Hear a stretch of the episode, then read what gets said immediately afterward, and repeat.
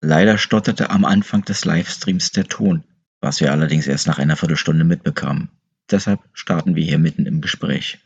Und ich kann dir nur dazu sagen, ich kann dir da überhaupt nicht helfen. Mir ist es auch manchmal nicht zu helfen. Aber äh, ich bin froh, dass ich nicht verantwortlich war. Sonst hätte mir hier der Schweiß auf der Stirn gestanden. Ich habe jetzt den Flugzeugmodus rausgemacht. Der Flugmodus Lass ruhig liegen. Das ist, äh, äh, als, äh, ich finde Interaktion immer lustig. Alles, was, was schief gehen kann, Jetzt drehen wir es einfach rum. Herzlich willkommen in Leipzig, lieber Lothar. Genau, jetzt saufen wir erstmal eins. Hallo Frank. Die Frage ist jetzt, was die, was die, was die Leute mitgekriegt haben. Die werden die Hälfte wahrscheinlich wissen. Wir haben damit angefangen, dass du geboren wirst, dass du was gelernt hast und dass du äh, bei der DEFA warst und dann von der DEFA zum Turn- und Sportfest nach Leipzig bist, weil Kind versorgt werden musste. Ähm, und in, ja, und äh, DEFA eher prekäre Verhältnisse ich, heißt. Ich wollte damals äh, viel lieber zu, zu Radio DDR und hatte dafür eben auch dieses Empfehlungsschreiben. Es war aber gerade Leipziger Messe, die hatten keine Zeit dafür, sich mit äh, Kaderfragen zu befassen und äh, ja, und das, was viele nicht wissen, dass es in Leipzig ein Arbeitsamt gab, äh, das war im neuen Rathaus und dort habe ich gefragt, äh, gibt, habt, ihr irgendwelche Jobs, die mich interessieren könnten, äh, äh, das wirklich nichts mit meinem gelernten Beruf zu tun haben sollte. Und da gab es ganz tolle Angebote, Telegrammzusteller mhm. auf dem Star. Auf dem was? Star, dieses Moped. Ah, Star, ja, ja, ja, ja, die haben einen Spatz und einen Star und, und die, Post, äh, die Post hatte, äh, die Post-Telegrammzusteller hatten einen Star, mhm. äh, um, um das zu machen. Das war eine Option. Ähm, Bademeister wurde angeboten und äh, was aber ganz skurril war, Drüsensammler. Hatte ich bis dahin auch noch nicht gehört. Und zwar für die pharmazeutischen Werke, die mhm. haben, um irgendwelche Medikamente herzustellen, haben die von den Schlachthöfen irgendwelche Reste, Innereien, keine Ahnung, äh, eingesammelt, um dort eben irgendwas zu verarbeiten. Ha. Und das war, das äh, war als, also das war auch, auch von Beruf. Da muss man, also muss, da müsste man eigentlich was draus machen. Da ist man mit einem Robur, also mit so, ja, äh, so einem Leicht-LKW ist man dann eben auch über die, über die Schlachthöfe gefahren und hat dann das gesammelt, was die dann eben weiter verarbeiten konnten. Und äh, das kam alles nicht in Frage. Und dann hat, haben die sich mit einem unterhalten, was hat man bis dahin gemacht und was stellt man sich vor. Und eben damals war das schon eben irgendwas organisatorisches, Kultur, Sport, irgendwas. Ja, und, äh, ja, und dann äh, war es so, dass äh, die dann wirklich äh, was gefunden hat. Sie meinte, es wäre noch intern. Äh, es wird eine Arbeitsgruppe Sportfest gebildet bei, beim Rat der Stadt Leipzig, die das Turn- und Sportfest betreuen. Und äh, da bin ich reingerutscht, habe einen Arbeitsvertrag bekommen mit einem, äh, mit einem Gehalt, das ich bis, von dem ich bis dahin nicht mal geträumt habe. Ja, aber das böse Erwachen kam dann schon nach vier Wochen, äh, nachdem klar war, wer für diese Arbeitsgruppe zuständig sein wird als, als äh, unterschriftsberechtigter Abteilungsleiter. Und der hat eben andere Möglichkeiten als die Kaderakte äh, sich, äh und da gab es offensichtlich bei dir noch eine andere, noch eine Akte neben der Kaderakte. Ja, das war ja nie ein Geheimnis, dass ich äh, äh nicht in der FDJ war und nicht im FDGB und nicht im DSF und mhm. überall raus äh, schon, schon ausgetreten war. Und, ähm, du bist ausgetreten? Ja. Und, oh, das ist ja noch schlimmer als die drin gewesen. Das ja. ist ja wie beim Islam, da darfst du also auch nicht heißt, also, dann ist das Todes. Nee, FD, äh, FDJ war noch während der Zeit äh, in dem Ausbildungsbetrieb, mhm. also dann, wo es auch Theater gab natürlich. Nee, FDGW kam erst später, als ich dann äh, Platzmeister äh, gewesen bin. Und äh, nein, und für die war es also die, die, die Sprachregelung hieß, äh, die kaderpolitischen Voraussetzungen entsprechen nicht der mir übertragenen Funktion. Mhm. Und nachdem man es erst mit Druck versucht hat und ich gesagt habe, äh, ich habe ja meinen Arbeitsvertrag nicht äh, mir selber ausgestellt, äh, also, und ich äh, bin ja bereit zu wechseln. Ich sehe das selber, dass das hier mit mir keinen Sinn macht, äh, weil es ein reiner Ideologiejob gewesen ist. Es ist ein Kontrollorgan gewesen, äh, die dafür da waren, alles zu kontrollieren, was mit dem Turn- und Sportfest im Baubereich, im Propagandabereich, in allem äh, entschieden wurde. Und hm. war das eine Gruppe, die das kontrolliert hat, ob das so umgesetzt wird, wie sich das eben der Rat der Stadt äh, Leipzig vorgestellt hat. Und äh, es war, war, ein großes Missverständnis. haben Sie dir einen neuen Job Aber, geboten? Und äh, nee, die haben mir nichts angeboten. Die haben gesagt, also äh, der Deal war dann, das, was man dann ausgehandelt hat, äh, zwei Monate bezahlen Sie mich noch, ich soll versuchen, also ich soll mich um eine neue Stelle kümmern. Das Problem ist nur gewesen, dass alle alle Stellen, wo ich mich dann schon vorher beworben habe, wie Radio DDR oder ähm, und auch das Arbeitsamt im, mhm. im Rathaus, dass die alle schon informiert waren. Also überall, wo ich auftauchte, ja. äh, äh, wusste man schon Bescheid und hat mir quasi eine Stelle als äh, Reparaturschlosser, also im gelernten Beruf als Re äh, Reparaturschlosser in den Citywerken, rollende Schicht äh, übers Wochenende und äh, hat eben gedroht, wenn ich die Stelle nicht annehme, dann gab es eben diesen asozialen Paragraphen ja.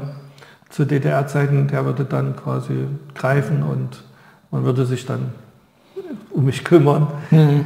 Und das war dann, äh, das führte dann, dass ich den Weg äh, äh zu, in die Burgstraße ins Haus der Kirche, also zur evangelischen Kirche, äh, gesucht und äh, gefunden habe und äh, denen gesagt habe, dass das Engagement für dafür äh, stehe ich jetzt quasi vor dem Nichts, aber ich, mhm. ich muss Geld äh, verdienen, ja, ja. ich brauche eine geregelte Arbeit. Ja, das war das dann immer Blick irgendwie für die Leute, die rausfahren, die Kirche und manchmal auch Private irgendwie genau. so. Naja, und dann äh, war also die ganz schnelle Hilfe ist, also die helfen haben dann auch sofort geholfen und die erste schnelle Hilfe ist auch so typisch äh, in der Zeit gewesen, DDR, Friedhofsgärtner. Stimmt, das war häufig, ja. ja. Also das war sofort möglich und äh, der blieb ja nicht weit übrig, irgendwas äh, muss es machen. Und als ich aber dann äh, den Termin hatte, um den Arbeitsvertrag unterschrieben, haben sie dann nochmal um Gespräch gebeten, haben gesagt, sie haben doch äh, Schlosser gelernt, äh, würden sie auch äh, als Hausmeister und Heizer in ein Altersheim der Inneren Mission gehen. Hm.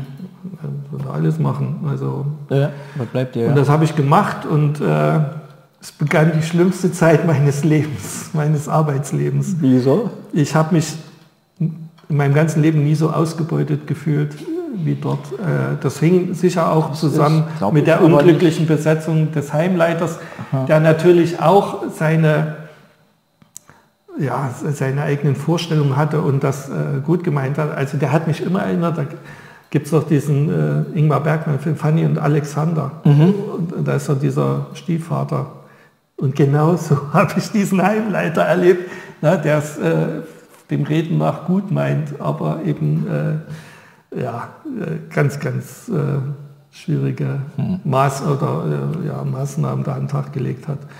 Es war äh, körperlich und auch psychisch war das, ich war fix und fertig. Also nach zwei Wochen dachte ich, das ist aber nicht untypisch für Kirche als Arbeitgeber.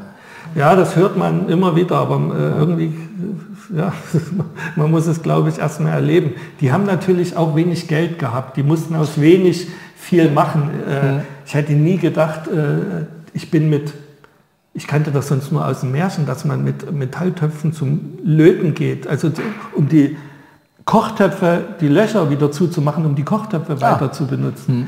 Also sowas. Und äh, wir haben also damals auch alles, heute ist das äh, gang und gäbe und der gute Ton, alles Recyclingfähige zu sammeln. Zu den Zeiten war das untypisch.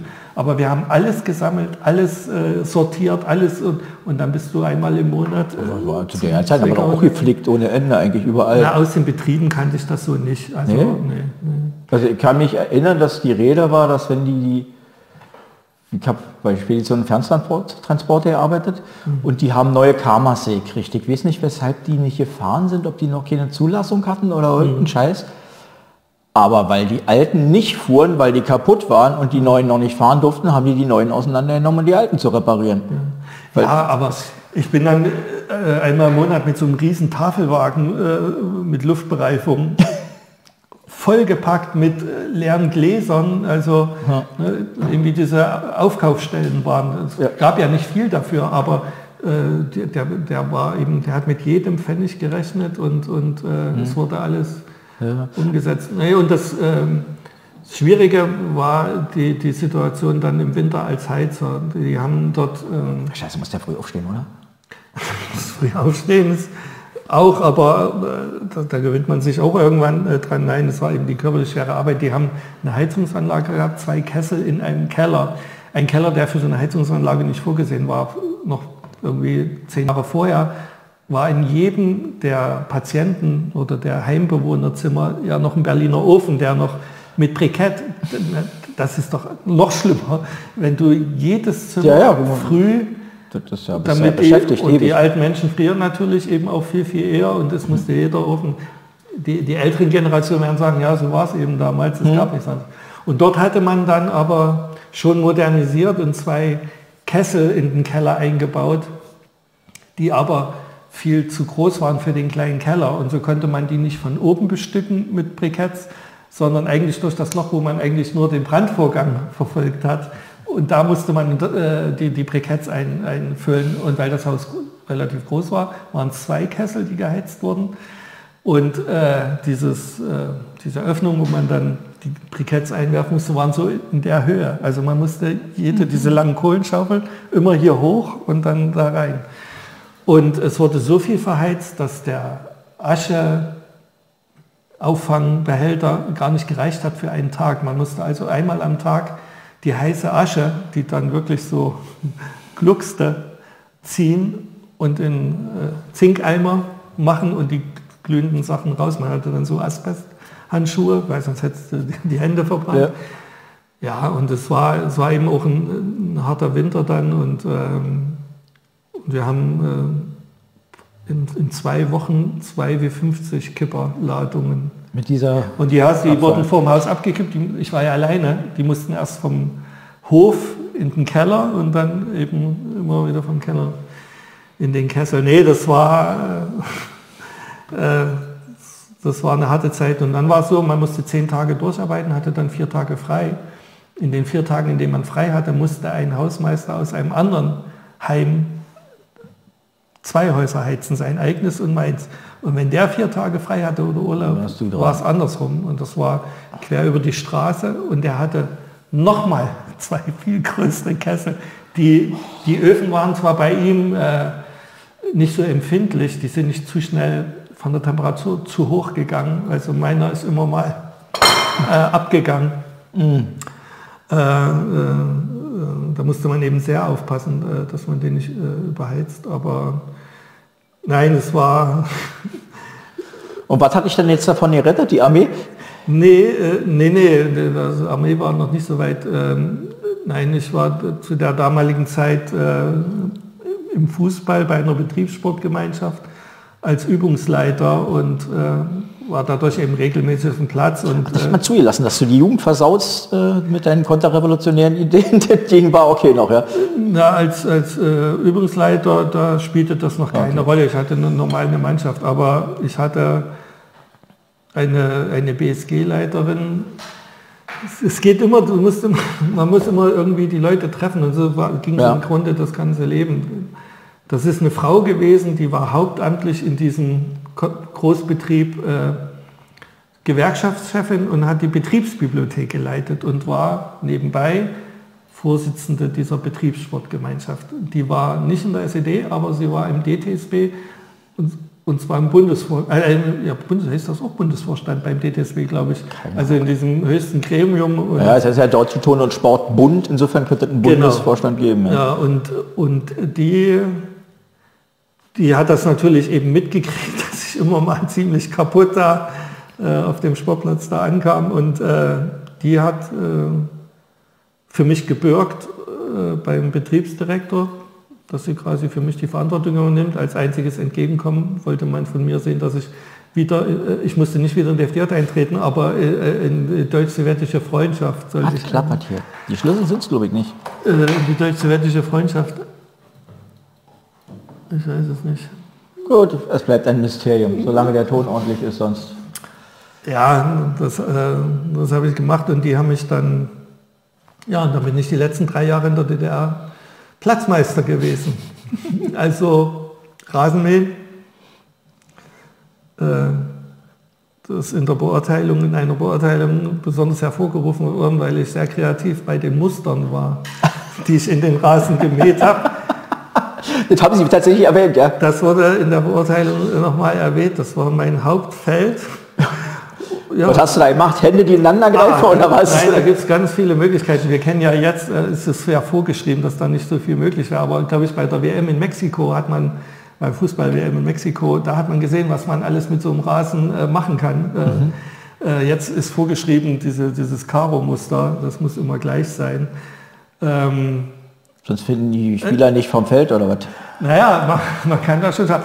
Also man kann natürlich äh, den Rasen so machen, dass das wie so eine Schnecke aussieht oder also äh, Kreise. Kreise.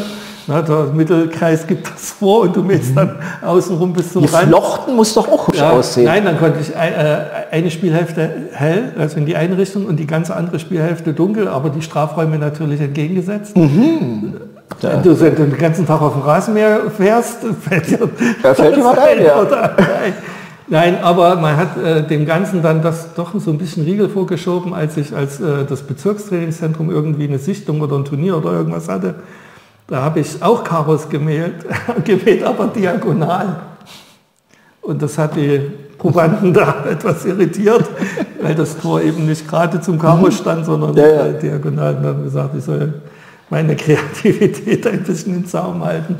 Das würde der Sache nicht dienen. Nein, das war das, aber ähm, ähm, nein, den äh, Wehrdienst mit der Waffe verweigert hatte ich schon in meinem Ausbildungsbetrieb mhm. dann. Und dann wurde man ja hängen gelassen. Äh, ich war dann 25 ja. und dann gab es die Nachmusterung und dann gab es dann eben nochmal das äh, Verweigern, also dass es dann auf Bausoldat hinauslief. Und dann haben sie mich am 2. November 1989 äh, ich wollte fragen, wann sie dich gezogen hat, weil ich, als, als, als, ich, als ich 89 äh, las, dachte ich irgendwie, kann ich mich erinnern, dass ein Freund von mir tatsächlich geschafft hat, dass er einen Ausreiseantrag im Oktober genehmigt, also er ist im Oktober rausgereist mhm. und du hast es geschafft, im November so ja noch zur Armee zu gehen. Ja, ja und... Ähm, also mehr oder minder zur Armee. Ja, und ähm, auch diese Zeit möchte ich nicht missen. Das ist natürlich, wenn du in der Situation bist, alles äh, natürlich völlig... Mhm. Äh, abgefahren und verrückt und äh, äh, weiß überhaupt nicht, was auf dich zukommt. Und es waren eben diese Umbruchzeiten. Äh, Wo warst du?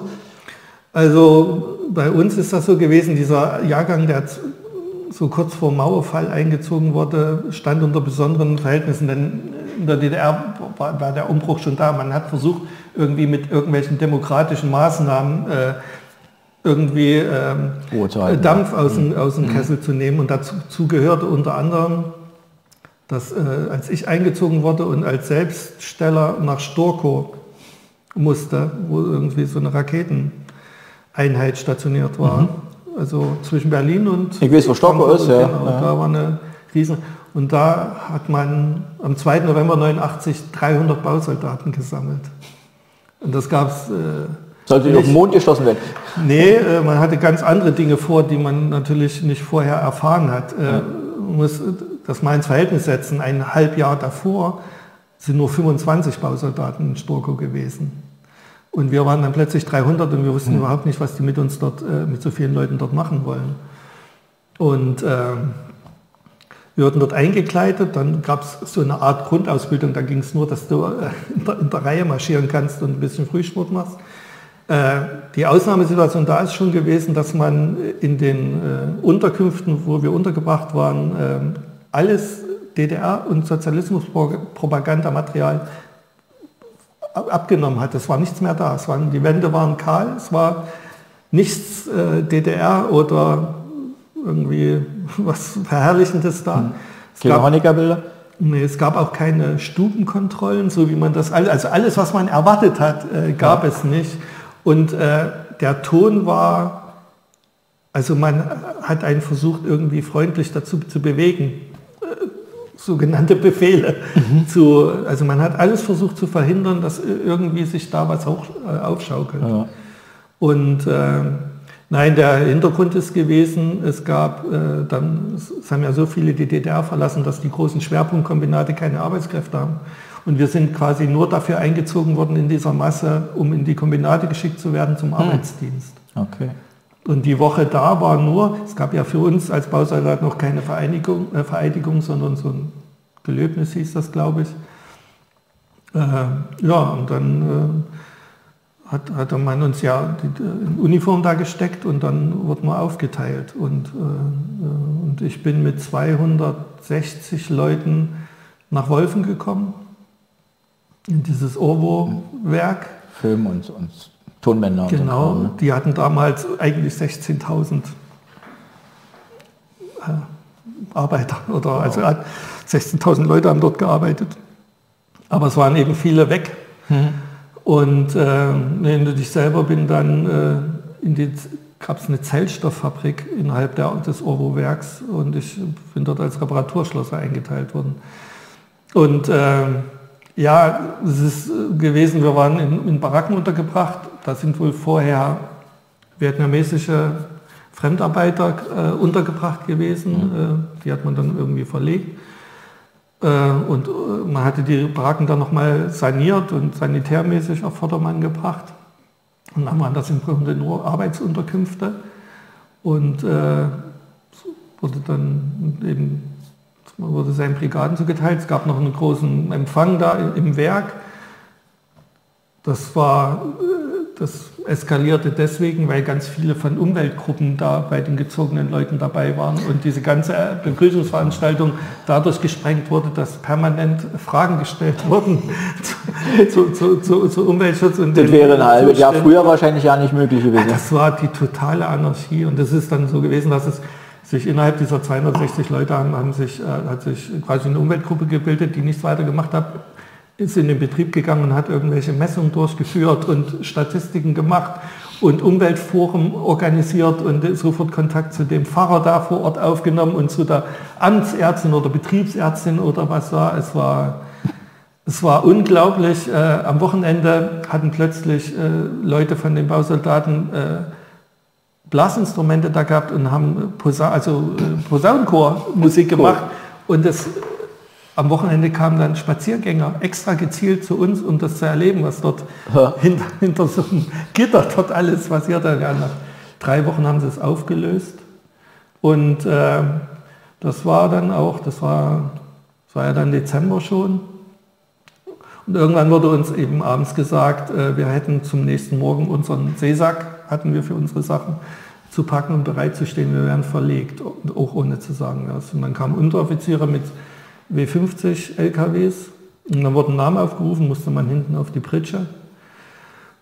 Und ja, und dann ging die Fahrt ab, war irgendwie früh um fünf, halb um sechs rum.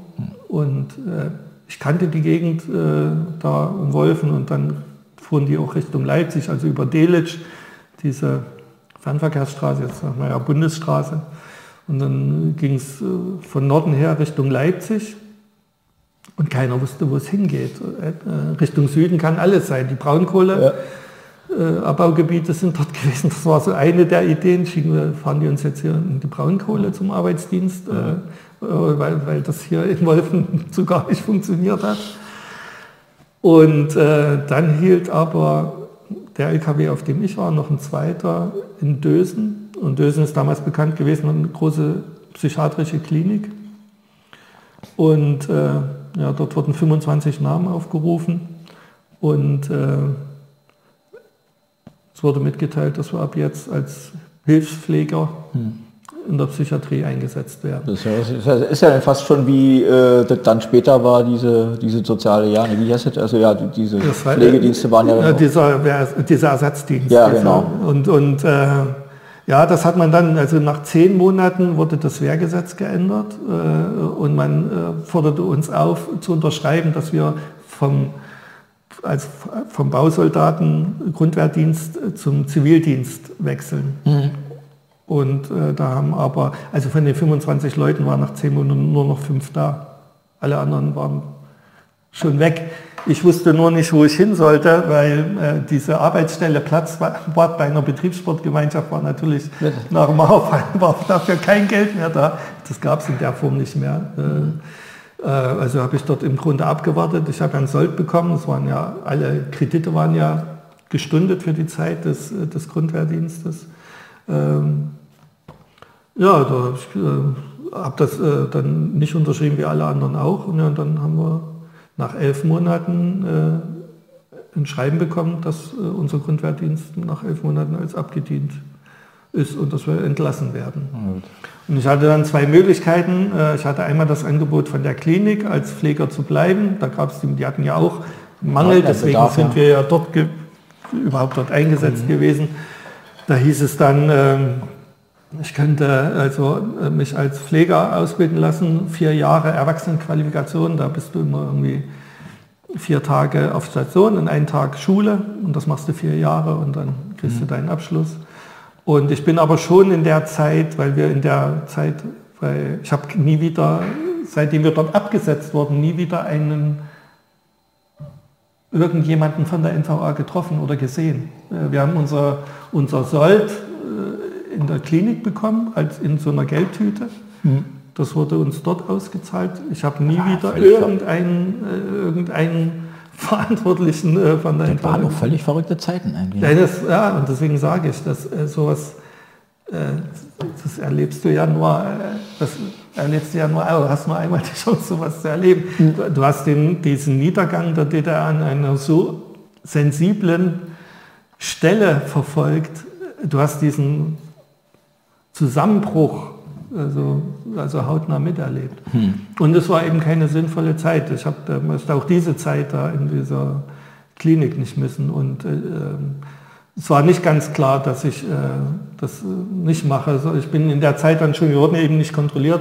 Mein Bruder hatte sich selbstständig gemacht, schon zu DDR-Zeiten. Äh, der hat äh, erst ein Taxiunternehmen, dann ein Transportunternehmen. Ich bin für den schon in der Zeit gefahren. Also ich habe Dienst und wenn ich frei hatte, bin ich dann nach, schon nach Bayreuth gefahren mit irgendwelchen äh, Eiltransporten. Ja. Und der hatte dann gefragt, ob er das quasi als Familienbetrieb, ob ich mich anstellen lasse von ihm. Und äh, ja, das habe ich gemacht und das waren die ersten vier Nachwendejahre. So ist das gewesen. Alles andere, ja. was ohne Ton war, ist jetzt wirklich egal. ja, na, so viel war glaube ich auch nicht. Ja. Aber immer die Musik. Immer die Musik, ja. Das, also Du hast von Kaktusbesprechungen, als ob man die kennen könnte zumindest. Ich kannte den Namen jetzt nicht irgendwie, aber... Ja gut, äh, ähm, Kaktus ist... Äh, ist äh Zweckgemeinschaft, den Namen fand ich hübsch. Ja, und ähm, äh, ich weiß jetzt, dass diese, dieser Beiname treffender geht es gar nicht. Und eigentlich trifft das für ganz viele Musikprojekte dazu, die, die dann auch danach gekommen sind. Äh, es wird ja immer, hat man ja diese, diese hm, Vorstellung, dass das dann viele Freunde sind, die dann zusammen Musik machen oder irgendwas. Aber im Grunde funktioniert es ja nur als, als, als eine, eine Gemeinschaft für, für eine Sache. Und es funktioniert auch als Band nur so lange, wie alle an der gleichen Sache interessiert sind. Es ist eine Zweckgemeinschaft und das äh, damals Thomas Feist äh, das als Beiname äh, zu Kaktus genannt hat. Äh, ich weiß nicht, ob er es äh, schon so gedacht hat, äh, aber im Grunde hat er komplett recht gehabt. Das, hat den, den, den, Kaktus auf den Nagel gestochen. so, ist es. Das war im Grunde... Äh, Was war denn für eine Musik? Ja, ähm, Du hast damals schon äh, Akkorde Nein, gar nicht, gar nicht. Ich habe äh, hab äh, Piano gespielt. Äh, Thomas Feist selber ist auch äh, Pianist äh, gewesen und auch ein bisschen besser als ich. Und wir haben immer mit zwei Tastinstrumenten gespielt, Piano und Orgel. Mhm. Was hast du genommen? Ich hatte die Orgel gehabt. Ah. Ich war immer für, für die Flächen, für den Hintergrund. Ich bin nicht der virtuose Musiker, sondern habe dann eben ja, mehr für auch den musikalischen Zusammenhalt äh, gesorgt. Und ähm, nein, es gab dann noch äh, ein, äh, Bassgeige, hat einer gespielt, äh, am Anfang E-Bass, dann Kontrabass, aber vor allem Violine und noch ein Gitarrist dazu. Also eine ganz untypische Besetzung. In, in, in, zwei auch wichtigen Jahren gab es noch einen Schlagzeuger, das war Tito Siani. Viele kennen den als äh, Kokolores mitnichten, äh, der Schlagzeuger der Inchte Bucket Ach, Bevor der dort war, äh, hat er zwei Jahre quasi als 18-Jähriger bei uns angefangen, zwei mhm. Jahre gespielt. Ja, hat, ist dann nach Berlin gegangen und hat dann Karriere mit dieser tollen, damals ganz tollen Band gemacht. Mit dem unglaublichen Namen, ja. Ja, und äh, nee, damit ging das äh, 1984 los. Kaktus gab es schon 82 in, in, in, dieser ja, mehr Schülerbandbesetzung und 84 äh, gab es dann personelle Veränderungen und wir sind durch einen gemeinsamen Bekannten äh, äh gefragt worden, ob wir uns denen anschließen würden. Und ja, und das waren dann für mich von 1984 bis 1993 prägende Jahre. Also ja. das ging mit Auftritts Verbot kann man ja so nicht sagen. Ich habe mich gerade letzte Woche über diese Zeit mit jemandem unterhalten, der es eben... So eine fehlende, du brauchtest eine Auftrittserlaubnis, die du wahrscheinlich nicht hattest. Nein, oder, äh, dazu oder ist es ja gar nicht gekommen. Da musstest du erst mal zu so einer Einstufungsveranstaltung ja. zugelassen werden. Also so weit ist es gar nicht gekommen. Nein, das ist bei uns etwas anders gewesen. Wir haben an einem ähm, Wettbewerb teilgenommen.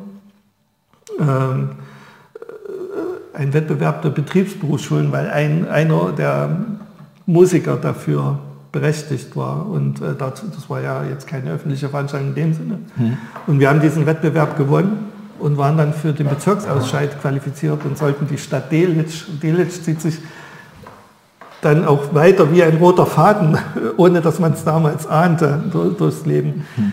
Äh, nein, und wir hatten dazwischen aber ein Konzert gegeben mit dem kompletten Repertoire und äh, an dem Tag, als wir dann äh, zu einer Werkstatt, die uns auf diese Bezirksausscheid vorbereiten sollte, anreisen sollten, äh, hat der, die Eltern des Geigers einen Anruf bekommen, die, die waren auch noch Pfarrer, also Pfarrer, dass wir nicht anreisen sollen. Äh, wir sind gestrichen, also wir, wir vertreten Delitzsch nicht, es äh, sind ersetzt worden, wir sollen gar nicht zu der Werkstatt kommen.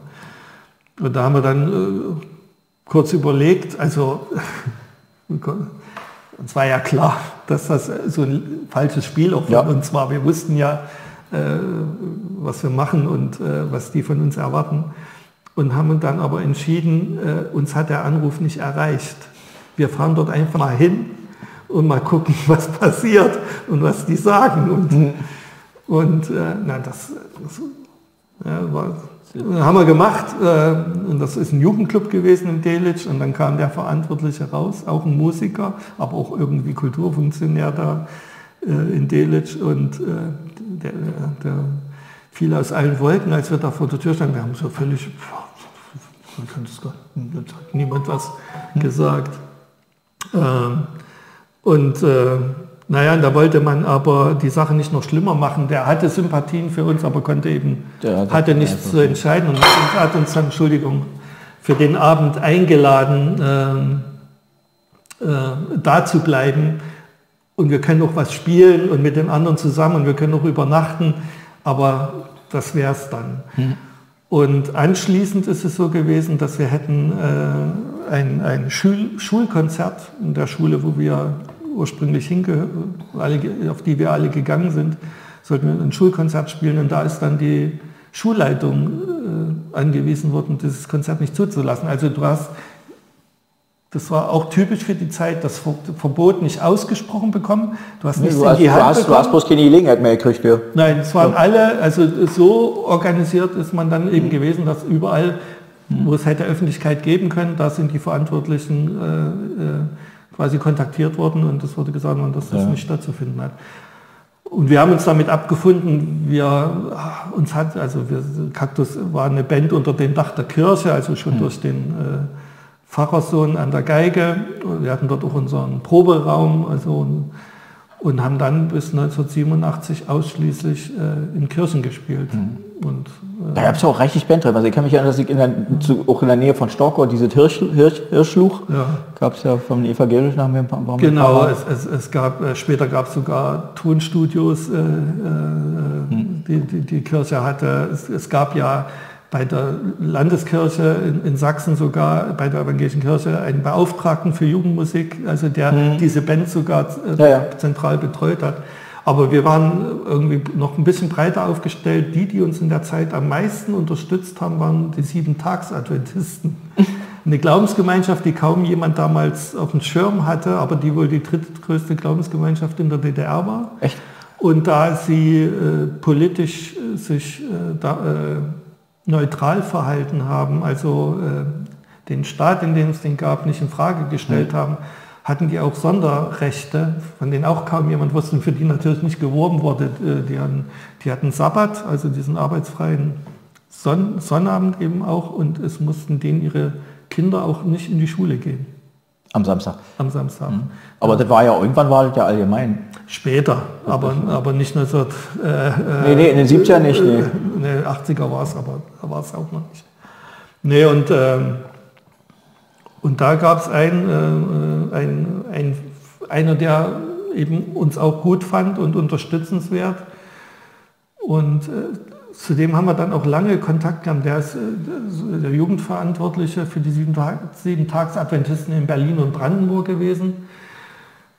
Wir haben dann äh, also viel in Berlin für die auch gespielt und in Werder. Hm. Und äh, in Werder hatten die so eine burgähnliche ehemalige Ausflugsgaststätte als eines ihrer Zentren, wo die so Jugendfreizeiten und, und, und, und äh, Mutter-Kind-Sachen äh, gemacht haben. Und und dieser Verantwortliche ist dann später selber bei den sieben Taxadentisten rausgeflogen, äh, weil, er, äh, weil seine Ehe in die Brüche gegangen ist. Äh, in, äh, der ist, hat dann als Journalist bei der Zeit angefangen und war dann später Regierungssprecher von Lothar de Maizière. Ach gut, ja. Man hat, man hat hier übrigens hier die Kanzlerschaft, trägt man die an. Frank vor Kanzler lese ich. und äh, und dann ist er Intendant äh, vom MDR-Hörfunk äh, in Thüringen geworden. Ja, das sind also Leute, die man in einer ganz anderen Zeit, in einem ganz anderen Zusammenhang, in ganz anderen Situationen äh, kennengelernt hat und die dann eben auch diese spannende Zeit, äh, spannende Wege gegangen sind. Das hat eine Menge geändert, irgendwie. Eine Menge Wege verändert. Ja, das ist komisch, ne? denn viele erzählen, wenn ich jetzt so erzähle, ne, denkt man immer an die Großeltern, die vom Krieg erzählt mhm. haben. Ja, ja. Und das ist das. Und äh, wir erzählen, unsere Generation erzählen ja. kann eben ganz lange über diese Zeit erzählen. Und jetzt können wir auch noch von Corona erzählen. Haben wir noch was? Da versuchen wir ja, es nicht schlimmer zu machen, als es schon ist. wir sind beide getestet.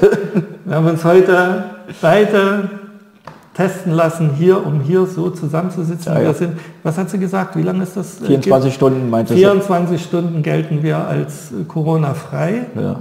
und können das total genießen. Ich, ja, wobei ich ignoranter dem Thema gegenüber bin als du, aber ich habe halt auch keine, keine, keine Familie, der jetzt antragen würde im Zweifelsfall. Nein, ich hatte, ich hatte es äh, dir ja auch gesagt, dass äh, wir als Veranstalter das kommt noch dazu, dass wir natürlich auch eine Vorbildfunktion ja. haben und auch eine Verantwortung unserem Publikum gegenüber. Hm. Und deswegen können wir jetzt erklären, wo wir hier sind. Ja, genau. Ja. Machen wir doch mal. Ist, Kommen wir zu den schöneren Dingen.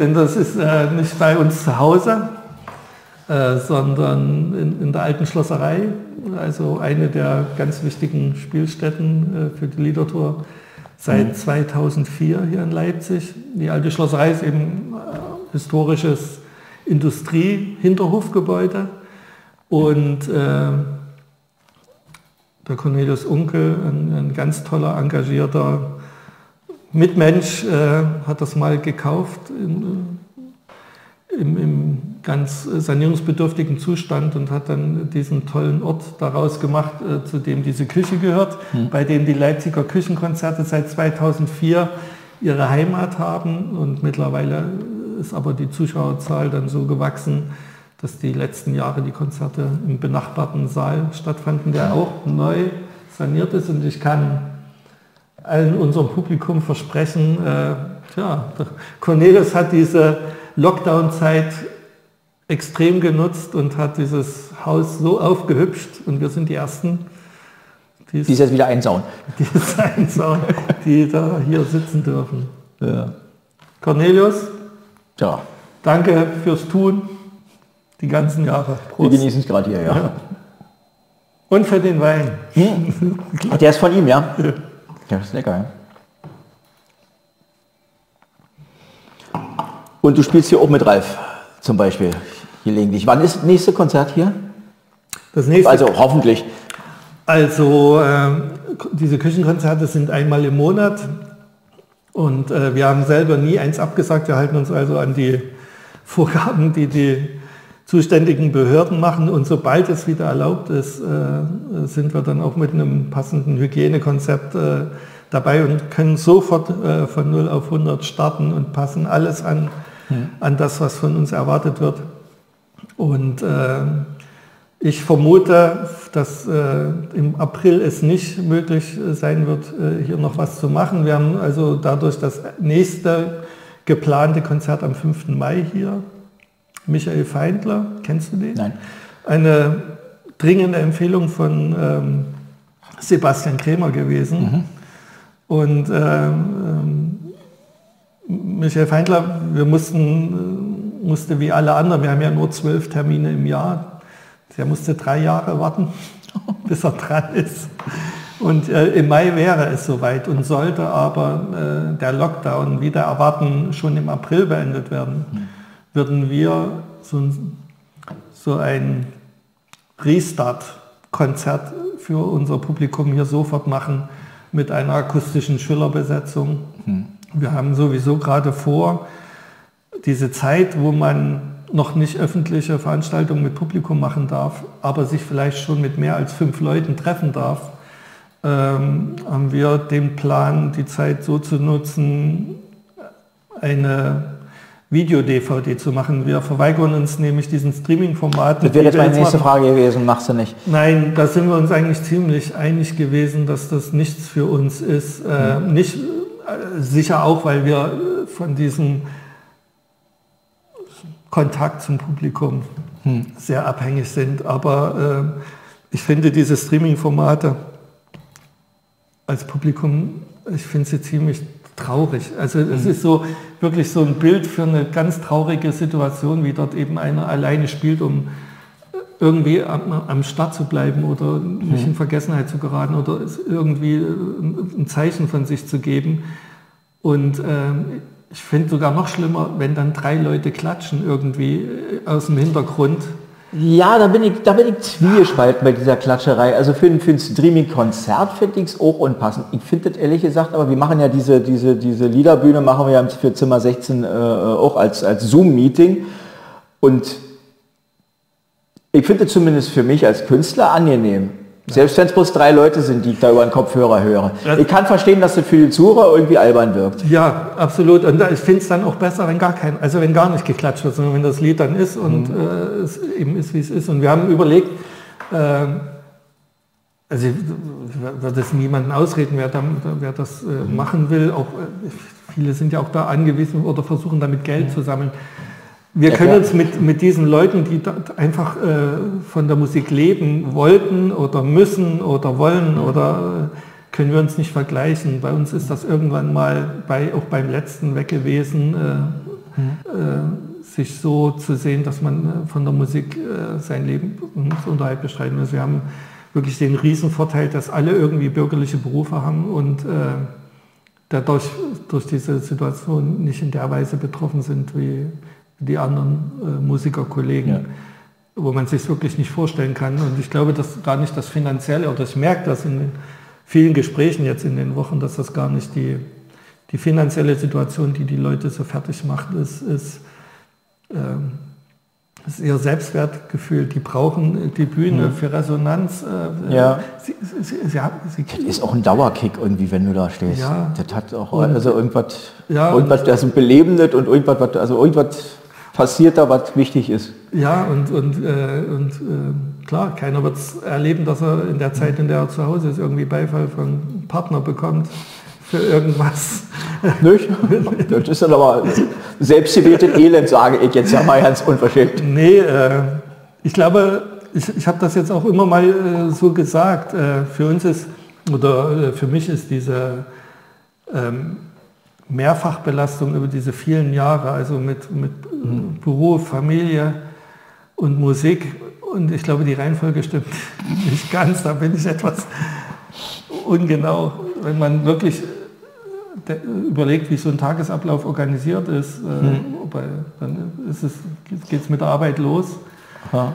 Äh, man versucht die Familie oder Kind nicht aus dem Blick zu verlieren und irgendwie sich verantwortlich also ich kenne durchaus öfter, dass Leute sagen, irgendwie auch, auch durchaus Musiker, dass das auch wenn sie langsam genervt sind und gerne auf die Bühne wieder würden, dass es aber auch eine Zeit der Besinnung war und sich also neue Perspektiven für sich irgendwie zu sehen. Ja, für das, was man, also ganz persönlich, aber durchaus auch für, für, für, für, das, für, das, für das künstlerische Schaffen, dass man sagt, irgendwie eigentlich könnte man auch was anderes machen oder könnte ohne dieses oder jenes durchaus leben, offenbar.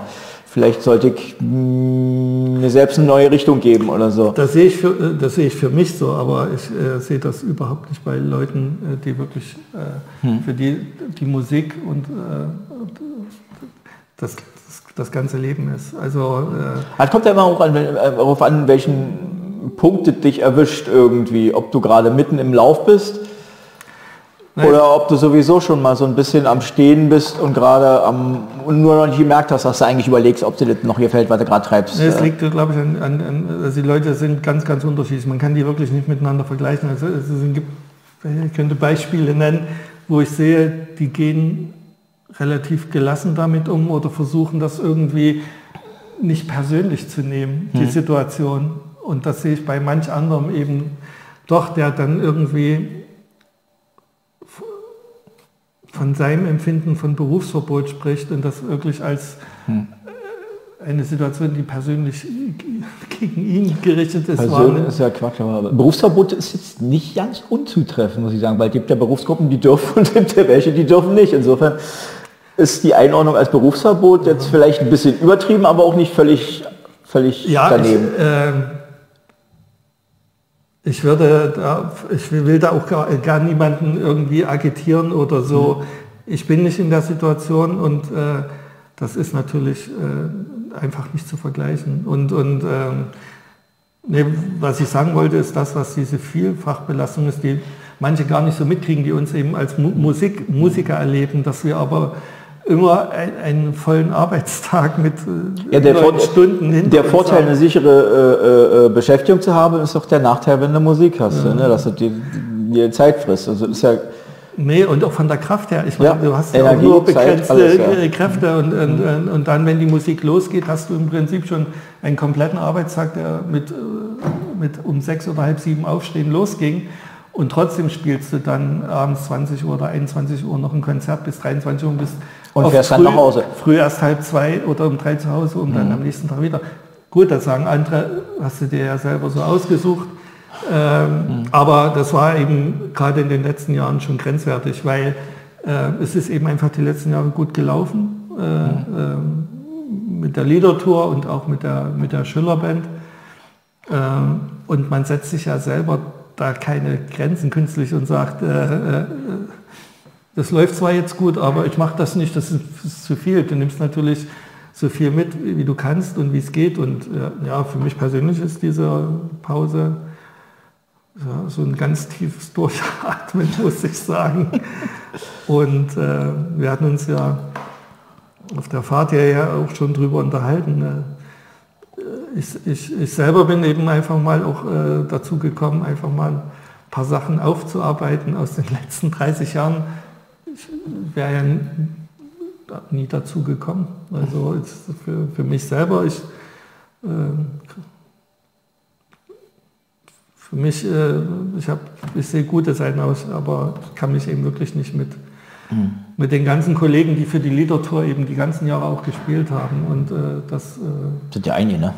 Wie lange, wie waren 30 Jahre, ne? Habe ich das richtig Liedertour gibt es jetzt das 31. Jahr. Also ja. die 30 sollte auch nochmal so ein Punkt sein, wo man nochmal äh, eigentlich anfängt, langsam wieder zurückzufahren. Also es ging 30 Jahre immer langsam, aber doch immer stetig bergauf mit, äh, mit allem, mit der Entwicklung. Wir hatten, haben also immer noch 200 bis 250 Veranstaltungen im Jahr, die über uns laufen oder über die Liedertour läuft. Und äh, ja, äh, ich hatte mir vorgenommen, nach 30 Jahren äh, so langsam äh, so eine Gegensache, dass man dann wirklich sagt, manche Sachen noch konsequenter wegdelegiert mhm. und sagt, wenn euch die, dieses Format, dieses Veranstaltungsformat wichtig ist, dann müssen einfach jetzt andere Leute Verantwortung übernehmen und wenn sich dafür keiner findet, weil man damit eben auch kein Geld verdienen kann, dann, äh, dann hat es eben alles seine Zeit gehabt. Ja. Der Lothar kriegt wieder eine Ich, ich kriege eine Nachricht, dass ich gerade irgendwie einen äh, Livestream mache. Keine Ahnung. Äh, ich hoffe, das heißt nicht, dass eine Unterbrechung schon wieder war. Liebe Grüße aus Berlin von Karl Neukauf. Oh, vielen Dank, Karl. Wir sehen uns ja in diesem Jahr auch wieder. Ein Künstler oder? Karl Neukauf ist ein, ein ganz toller Musiker. ähm, und so ist das. äh, äh, Ich weiß gar nicht, bei welcher Gelegenheit wir uns kennengelernt haben. Ich kann jetzt nur sagen, in welchen Konstellationen ich ihn die letzten Jahre erlebt habe. Das war ähm, als äh, der, die, Musikal die Band von Danny Chuk. Wenn Danny äh, solo unterwegs ist, er macht das nicht in der Regel nicht solo, sondern hat äh, Karl als musikalischen Sidekick äh, dabei, weil Karl ist ein Multi-Instrumentalist, ein ganz toller äh, Künstler. Und äh, bei einer dieser Sommertourneen hat er die Chivets auch unterstützt, auch eine Berliner Band. Den Namen habe ich schon mal gehört. Chivets ist eine, eine Frauenkombo gewesen. Äh, ich habe die selber nie kennengelernt, aber als wir irgendwie auch durch dich in verschiedenen Gelegenheiten gespielt haben und äh, dann in äh, ähm, diesem Club da äh, diese, diese, diese Kneipennacht gespielt haben in Marte oder hieß Ganze oder Marte? Marte, Marte Sof. Ja, bei der Gelegenheit hat kam Marcel zu uns und erzählte, der hatte die, hatte, hatte die gerade irgendwie betreut an irgendeinem anderen Ort. Marcel wird bestimmt auch gucken. Äh, Hallo wir, Marcel. hatten, wir hatten vorgestern noch telefoniert. Äh, Marcel ist ja junger Vater, seine Tochter Ah, wird, glaube ich, bald zwei. Äh, ja, auch ein ganz wichtiger Kopf, der zur Literatur gehört und ohne den vieles nicht möglich wäre. Und ist mit 18 zu uns gestoßen und ist jetzt 36, hat sein halbes Leben mit uns verbracht. Und ich hoffe, er bereut nicht allzu viel. Ja, nee, Marcel ist auch eine ganz treue Seele. Nee, ähm, Da hat er auf, diesem, auf dem Schiff mitgespielt. Ne, ich hatte mir, du hattest von, dem, von dieser Schiffsfahrt erzählt im letzten Jahr. Ja. Ja. Hab mir dann mal, äh, äh, hab dann auf YouTube geguckt, da gibt es ja irgendwie ähm, eine halb, halbwegs komplette äh, äh, Variante davon irgendwie. Das witzige Idee. das mit dem Schiff, das ist auch nochmal ein anderes. Ich wollte nochmal auf Karl zurückkommen. Äh, diese, diese Vernetzung in diese Musikszene gehen ja dann auch, äh, das nimmt ja dann kein Ende. Ich habe Nee. ihn, äh, er hat die letzte Tour der drei Heiligen, also äh, der Zöllner, äh, äh, André Herzberg und äh, Dirk Michaelis. Äh, Das sind ja die drei Heiligen, die als Mhm. Ja, ich drei davon schon gehört, ja. Frontmänner unterwegs sind und die nehmen aber, um wie eine Band zu klingen, noch Scheinheilige mit. Und Karl ist einer der, der Scheinheiligen äh, und, und der Tobi Hillig ist auch noch so ein Scheinheiliger. Also die dann zu fünft auf- den größeren Bühnen spielen und äh, Karl ist auch da mit dabei. Ja, und ist äh, aber auch ein toller Chansonnier mit eigenem Programm, äh, auch schon mehrfach hier gewesen und ja. Nein, mit der Sch Schiffsgeschichte, das, das war, wir haben uns das, dieses 30. Jubiläumsjahr, das wir eigentlich gar nicht groß begehen wollten, sowieso nicht, äh, fiel nun genau in dieses erste harte Corona-Jahr. Und als dann in den Sommermonaten doch möglich war, das ein oder andere zu machen, haben wir überlegt, wie wir diese 30 Jahre doch irgendwie präsentieren. Und äh, da gehörte, sollten dann eben, waren dann eben mehrere kleinere Aktionen. Und eine war die mit dem Schiff. Die Idee mit dem Schiff, die gibt es schon länger. Man muss dann bloß immer irgendwie die Gelegenheit kommen, was Ja. zu machen. Und die fand sich dadurch, dass äh, Claudia, die du ja kennengelernt hast, Schwester äh, Claudia, die uns den unterstützte beim Abstrich. ja, und die ja, äh, mit ihrer äh, Selbstständigkeit äh, den Leipziger, Leipziger Tourismus äh, befördert, die kannte, die ist befreundet äh, mit dem Schiffsführer, also dem Schiffseigner dieses, dieses Schiffs. Und das Schiff hat eine tolle Geschichte. Äh, es ist mal auf der Ostsee gefahren als, als, als irgend so ein Küstenboot, äh, ich glaube in den 40er Jahren oder so, und ist dann nach dem Krieg äh, nach Leipzig gekommen und ist auf dem Auensee als Ausflugsdampfer gefahren. Also von der großen See auf die kleine See sozusagen im Alpenteil. ja, die, diese, diese, diese ehemalige Kiesgrube, glaube ich, äh, die der Auensee mal war äh, oder ursprünglich war, ist dann zu DDR-Zeiten so als Naherholungsgebiet äh, ausgebaut worden mit, mit Parkeisenbahn oder Pioniereisenbahn, mhm. hieß es früher und eben dieses Schiff drauf. Und ganz viele Leipziger, die so mein Jahrgang oder auch älter sind, äh, sind mit diesem Auensee, alle haben das Völkerfreundschaft, gemacht. ne, war der Name, glaube ich. Weltfrieden. Weltfrieden, Weltfrieden. Drunter machen wir es nicht. Ja, Weltfrieden ist ja, ja, ist ja Abwasser. Stimmt immer, passt immer. und, und, ähm, und der ist eben als Weltfrieden gefahren und das Witzige ist gewesen, also ich erinnere mich natürlich auch als Kind auf diesem Schiff mitgefahren zu sein, mir kam das Schiff viel, viel größer vor. Das ist auch kleiner. Und äh, auf dem Schiff war nicht nur der Bootsführer, sondern auch immer ein Mann mit Akkordeon. Ja, da schließt sich der Kreis. Ja, wahrscheinlich. Ja. Diesmal warst du's. Der hat hinter der Fahrerhaus und hat wirklich Seemannslieder äh, gespielt in der Zeit, wo man diese Runde um diesen, äh, diesen kleinen See da gefahren ist. Ja, und äh, nach der Wende äh, hat dann eben ähm, der Martin, dem das Schiff jetzt gehört, das Schiff äh, quasi gerettet und saniert und fährt damit eben jetzt auf äh, dem Karl-Heine-Kanal und der Weißen Elster. Claudia kannte ihn. Ja, und als es dann darum ging, irgendwas in diesen Corona-Zeit zu machen, äh, was äh, irgendwie auffällt oder Aufsehen macht, äh, war es an der Zeit. Und äh, wir haben dann äh, zu Martin äh, Kontakt aufgenommen und der, den mussten wir gar nicht überreden, der war kulturaffin und überhaupt sehr, ja, ein sehr bewusster es war ja auch irgendwie auch ein bisschen abenteuerlich. Ich musste ständig irgendwie den Strom neu starten und ähnliche Dinge. Na, das war ein technisches Problem, so ähnlich wie es bei dir war. Äh, ähm, wenn man damit Erfahrung gehabt hätte, wäre einem das nicht passiert. Äh, dieses Schiff, wir konnten von diesem Schiff keinen Strom nehmen und mussten deswegen ein Notstromaggregat mitnehmen. Haben also mhm. ein, ein, ein Benzinaggregat gehabt, was wir auf dem Boot so positionieren mussten, dass das nicht dass, auch noch zu hören ist. Dass ja. es nicht zu hören war. Aber das war nicht das große Problem. Äh, Sondern es, es, hat bloß ein Lied lang durchgehalten, so war nee, die Ansage. Äh, das Problem ist gewesen, äh, dass der Tankstutzen, in dem man das Benzin einfüllt, hat nochmal eine kleine Schraube oben drauf. Und die muss man, wenn man den Motor startet, aufdrehen, damit äh, nachfließen kann die damit Luft. Damit das Luft zieht. Und mhm. äh, man denkt, das geht automatisch oder so, aber hier hatten wir eben eins, äh, da hätte man es aufdrehen müssen. Und äh, wir haben uns natürlich um tausend andere Sachen gekümmert. Und der arme Techniker, bei dem ich mich auch immer nur bedanken kann, äh, Dali äh, von Knacke Sounds, mhm. Äh, der uns über viele, viele Jahre betreut und noch weiter betreuen wird, denke ich.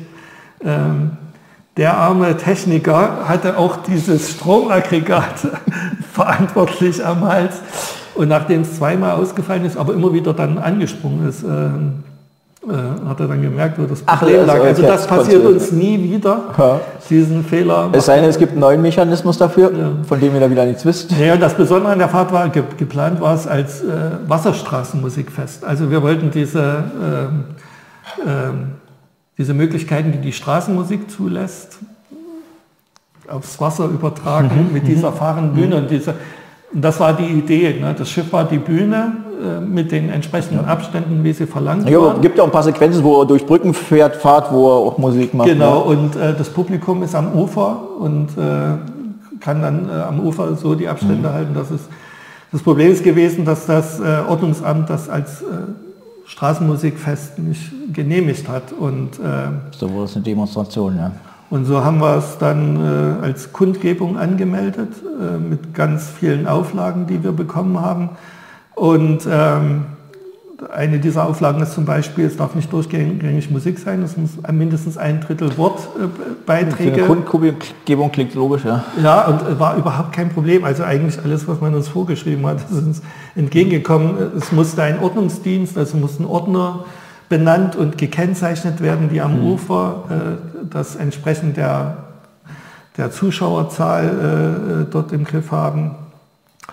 Ja, und äh, wir haben quasi mit dem Schiff äh,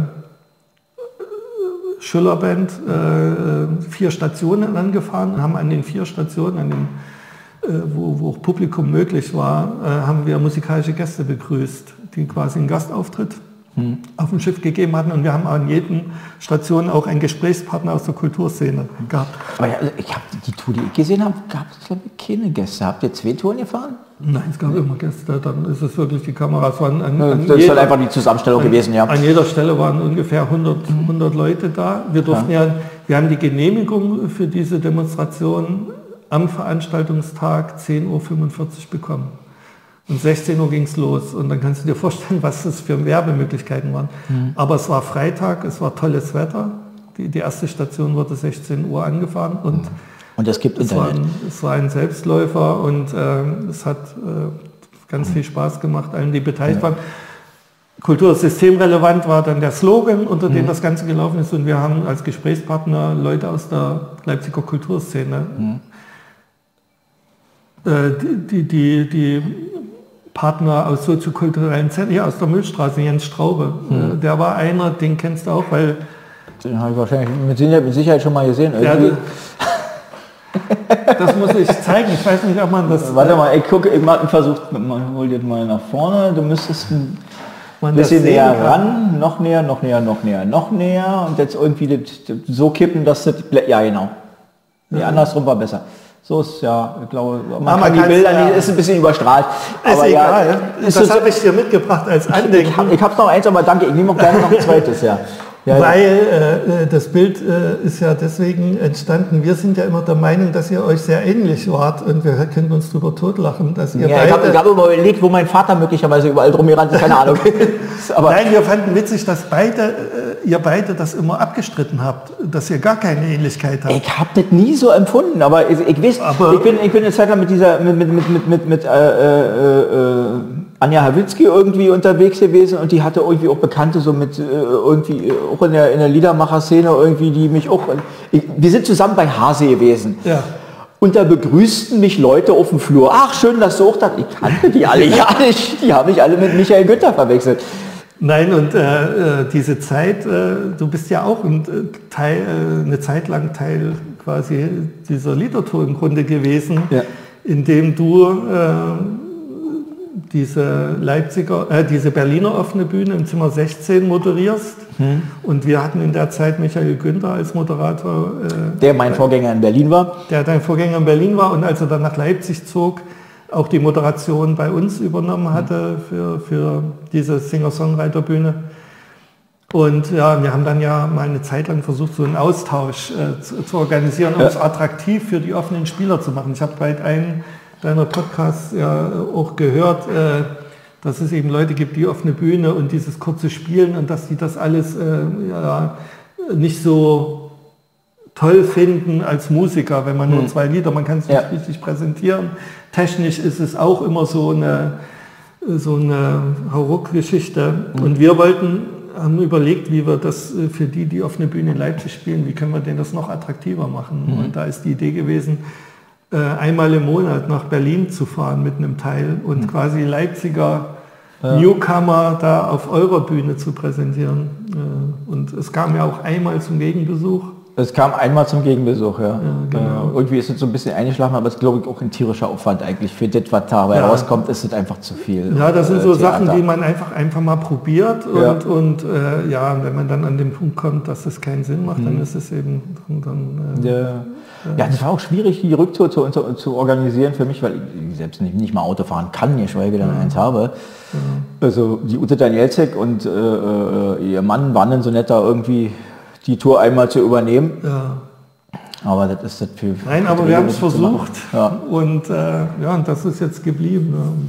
Ja. Ja, das ist eine schöne Erinnerung. War, war lustig irgendwie, ja. Naja, und äh, jetzt, jetzt, äh, Steht da eine Jahreszahl drauf, sag mal? das weiß ich, das kann sein. Ja. Ja, nee, doch nicht. 16.1.6.2, das steht keine Jahreszahl. Nee, Straße 14, das hätten wir so gewusst. 2014. 2014. Sieben Jahre.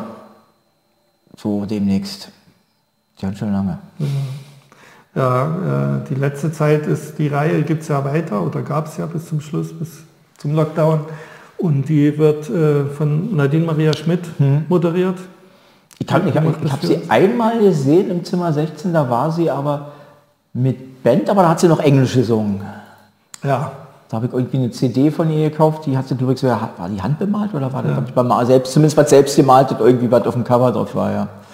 Äh, ich habe äh, ihr und ich bin nach wie vor überzeugt, dass es in einem Gespräch äh, zwischen ihr und mir Thema war, dass ich ihr, sie hatte immer ein deutsches, deutschsprachiges Lied und das hat einen, äh, das hat einen total berührt. Hm.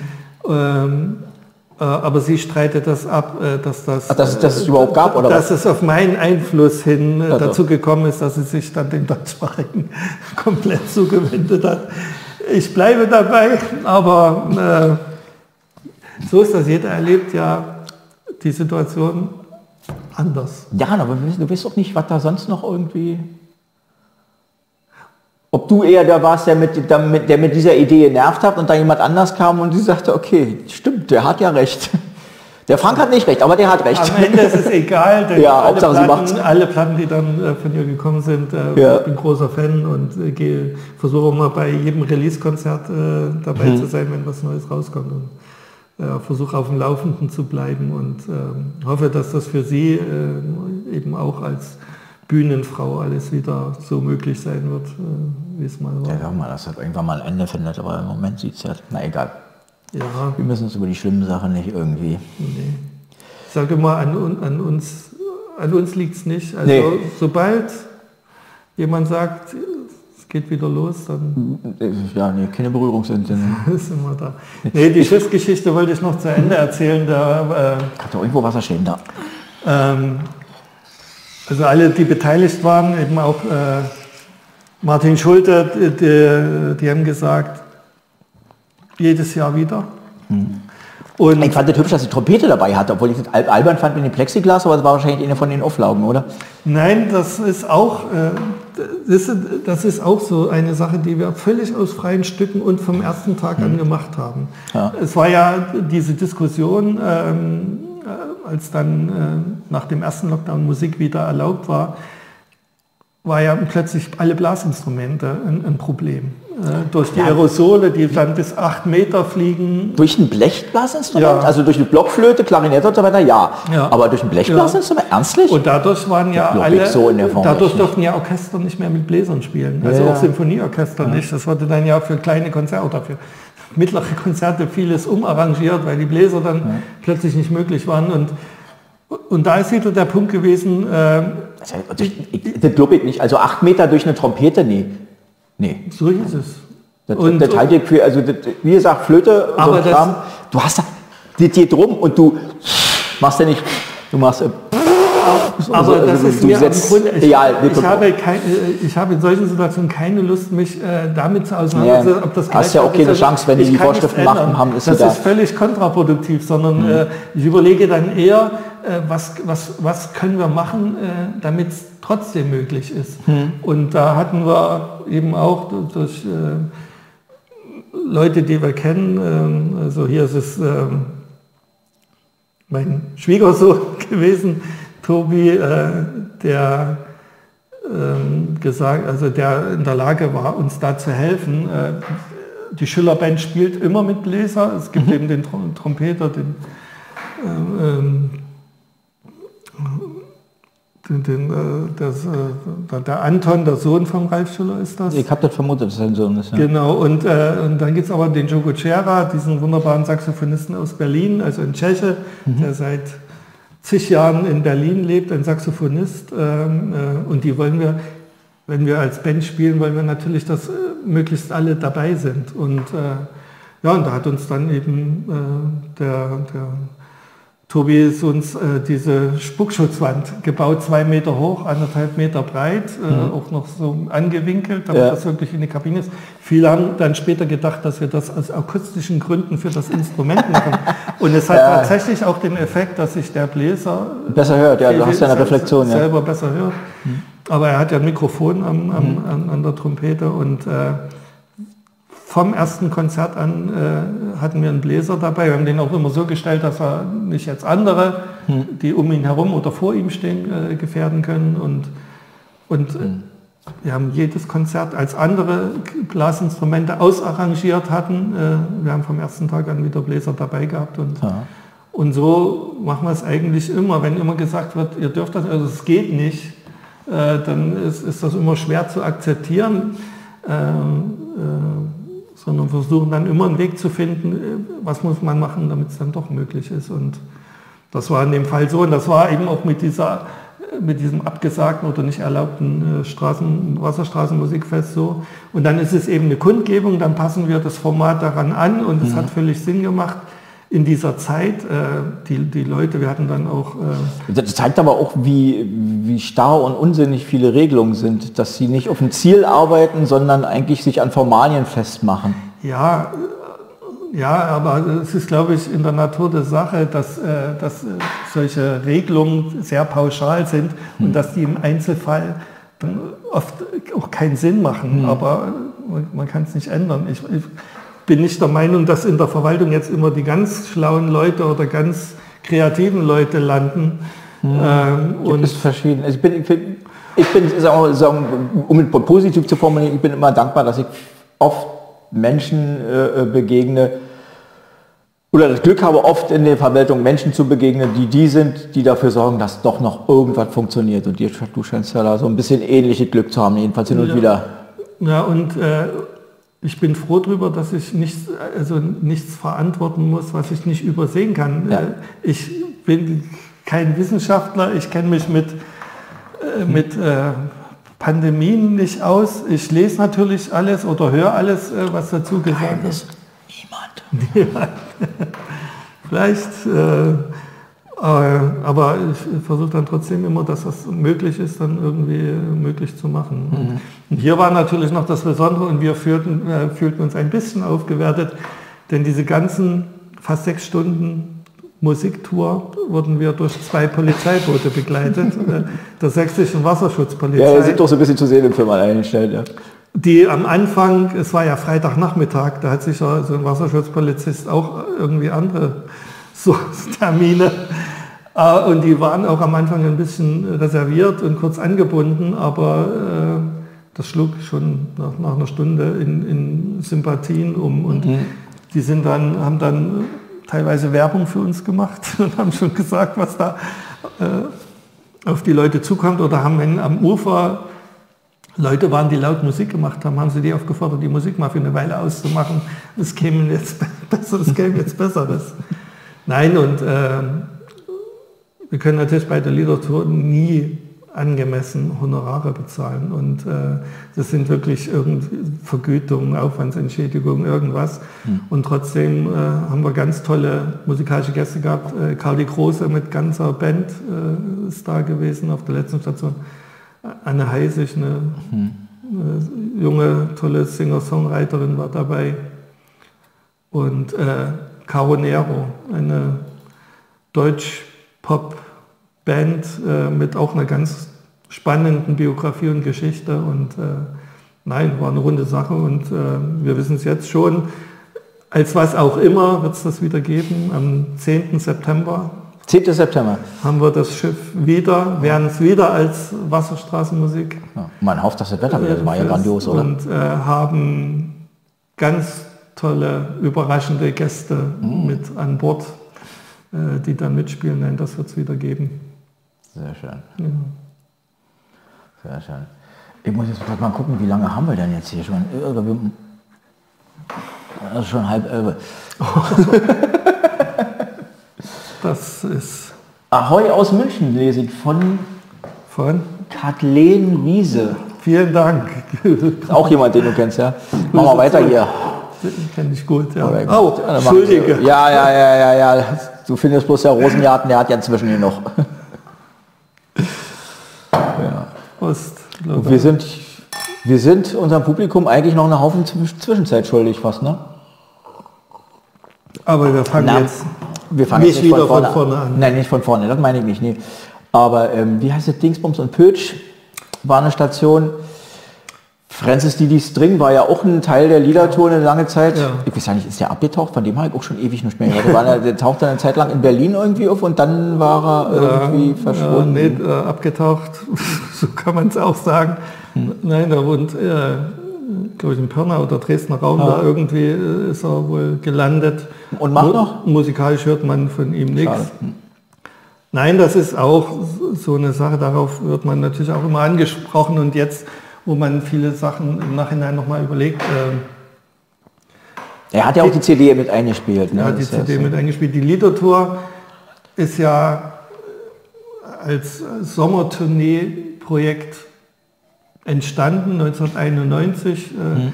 Kaktus ist auf Sommertour gegangen und um mehr Aufmerksamkeit zu bekommen, äh, äh, musikalische Gäste aus der Leipziger Lieder- und Chansonszene mitgenommen und als Leipziger Liedertour 1991 das erste Mal gespielt und selbst als es dann 1993 äh, Kaktus das letzte Mal gemacht hat und sich dann auflöste, äh, sollte es die Tour weitergeben. Das haben die gewollt, die bis dahin mitgefahren sind oder mhm.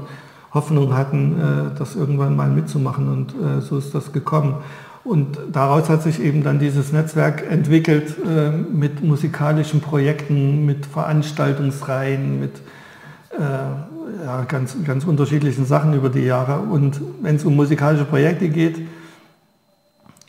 ich brauche, oder die Liedertruppe braucht immer so ein musikalisches Rückgrat. Jemand, der so da ist, verfügbar sich oder in den Dienst dieser Sache stellt, äh, die, die, die, der Liedertum musikalisches Leben mhm. einzuhauchen. Ja, du kannst Gäste einladen, aber es muss ja erstmal jemand da sein, der, der, der auch die Logistik, äh, die Technik äh, ja. und den Rahmen äh, bildet. So, so hat das die ganze Zeit funktioniert. Und ähm, zuerst war es Kaktus, äh, ohne dass man das äh, so bewusst äh, gewollt hat. Und als Kaktus vorbei war, war dann Thoralf Pölsch die, die nächste wichtige Person. Und mit Thoralf, äh, der eine eigene Band hatte und der Reibrich und Pötsch als anspruchsvolles Chanson äh, oder Kunstliedprojekt äh, auch musikalisch mit verantwortet und betreut hat, mhm. ist auch die erste Liedertourband entstanden. Das war quasi 50 Hertz, in dem man Michael Günther, Ach. den wir bis dahin als Solist kannten, mhm. einen Teil der Pötsch-Band hinterher äh, hinten dran gestellt hat. Mhm und gesagt hat, äh, die Songs von Micha damals äh, geben es doch her, die größer zu arrangieren. Und, und da ist quasi ein, ein, eine Deutschrock-Band ah. raus geworden. Eben Micha, der ja immer eine Rampensau war, äh, äh mit mehr Druck äh, noch musikalisch dahinter. Ah. Das war so die erste Sache, die in diesem Rahmen entstanden ist. Und ja, dann ist es eben so, dass die, die, dass, äh, die musikalischen Vorstellungen dann auseinandergegangen sind. Äh, Torvalf ist jemand, der eben den ganz fetten und E-Gitarren-lastigen Sound bevorzugt hat, mhm. singt mit einem seiner Art von Verständnis für Gitarre, weil er ein, toller äh, klassischer Gitarrist auch gewesen ist und ich ihn auch immer animiert habe, gesagt, äh, lass das nicht einschlafen. Er hat dann auch mal das mit Peter Geltert, auch ein Ausnahmegitarrist und ehemaliger Schüler von ihm als Akustikgitarrenduo versucht. Ja, aber irgendwann, äh, wenn man äh, wenn dann das, äh, die Vorstellung zu weit auseinander geht. Äh, dann, dann, quert man sich ja auch nur.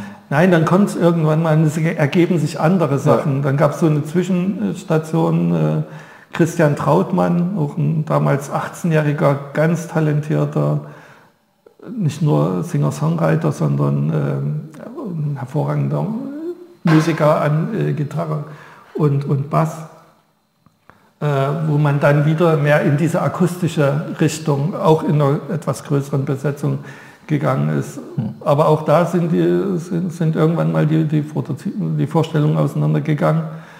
Ja, und dann, äh, dann war Francis Didi String, mhm. ja. das ja der Bruder von Thoralf Bötsch ist. Ah, das ist der, den wir in Brandenburg mal getroffen den haben. Tor, ja. ja, genau. Und ja. äh, Francis ist, ist, sein Bruder. Und der kam musikalisch aus einer etwas anderen Schiene, so mehr Rock'n'Roll orientiert, hatte auch. Ja, also diese, wie hieß die Band? Äh, King Creole gab es, genau. äh, äh, die er mitgegründet hat mit Catherine Leblanc, die auch unterschiedliche äh, Einsätze bei, bei uns hatte, also in mhm. unterschiedlichen musikalischen Konstellationen. Ja, und dann äh, war es Henry und Henry hat, äh, hat wieder diese Folk- und Dylan-Stil so äh, in, in, das Projekt gebracht und äh, so ist dann auch äh, diese Haushofer-Geschichte. Ich wollte dir heute zwei CDs als äh, Andenken schenken. Das ist einmal diese Haushofer-Sache. Ja und das ist äh, 25 Danke. Jahre Liedertour, so ein ah. Sampler, live, ein Live-Sampler. Cool. Schöner äh, wo ganz viele Band, Leute drauf sind, äh, die du auch kennst. Ja. Ich hoffe, dass ich die Bastian auch mal überreden kann mitzumachen. Er hat eigentlich schon halb zugesagt. Ja, ich weiß nicht, ob er jetzt zu. Und der hat es ja. doch gar nicht so weit zu dir. Der wohnt ja. Nee, ich würde es andersrum machen wieder. Äh, nach Angermünde ja, ja, ja, Mal sehen, was er sagt. Nein, äh, äh, Bastian ist dieses Jahr auch nochmal bei der Tour dabei. Wir, äh, ja, nach 30 Jahren hören wir auf, im Sommer zu touren. Mhm. Ähm, aber das war vorgenommen und Corona hat uns da ein bisschen unterstützt, das auch konsequent einzuhalten. Äh, es war im letzten Sommer nicht möglich mit. Ach, Corona für euch ist. Ach, ihr seid. Ach, nö. Nee, weil ähm, äh, Liederturm Sommer bedeutet ja immer ganz viele Leute zusammenholen, ja. die sonst nichts miteinander zu tun haben und hoffen, dass irgendwas Gemeinsames äh, Neues entsteht. Und im letzten Sommer durfte man nicht jetzt äh, viele fremde Leute mitnehmen und schon gar nicht mit denen irgendwo übernachten und äh, so, äh, so dass das im letzten Jahr äh, schon eine reine Schüler Konzertgeschichte wurde zu seinem äh, letzten Album. Und, äh, und wir stellen das Touren ein. Es geht auch darum, äh, sie sagt das immer, wenn ich um Verständnis bitte, nicht mehr alles machen zu müssen. Ich werde bald 60. Ich muss auf keiner Luftmatratze mehr Nächte verbringen. Das kann ich soweit von nachvollziehen. das muss nicht sein, nee. Ähm, und da war ja in diesen Jahren eben auch viel Improvisation äh, dabei, wenn man so, viel, so lange unterwegs war. Aber nein, und dafür äh, gibt es ab dieses Jahr ein Festival an einem Ort. Hm. Ich habe ein richtiges Bett. Das eigene womöglich? Und äh, nee, nee, äh, das ist am Rande der Dübener Heide in, in Rotta. Das ist ein Ortsteil von Kemberg. Das ist, wenn man die... Kannst du auch mal einen Ort nennen, den ich kenne? Das wirst du kennenlernen. Ich meine, äh, dein vorletzter Gast, äh, das kannte ich auch nicht, wo der sein Festival macht. Stefan Weidkus, genau, genau. in, in äh, KW.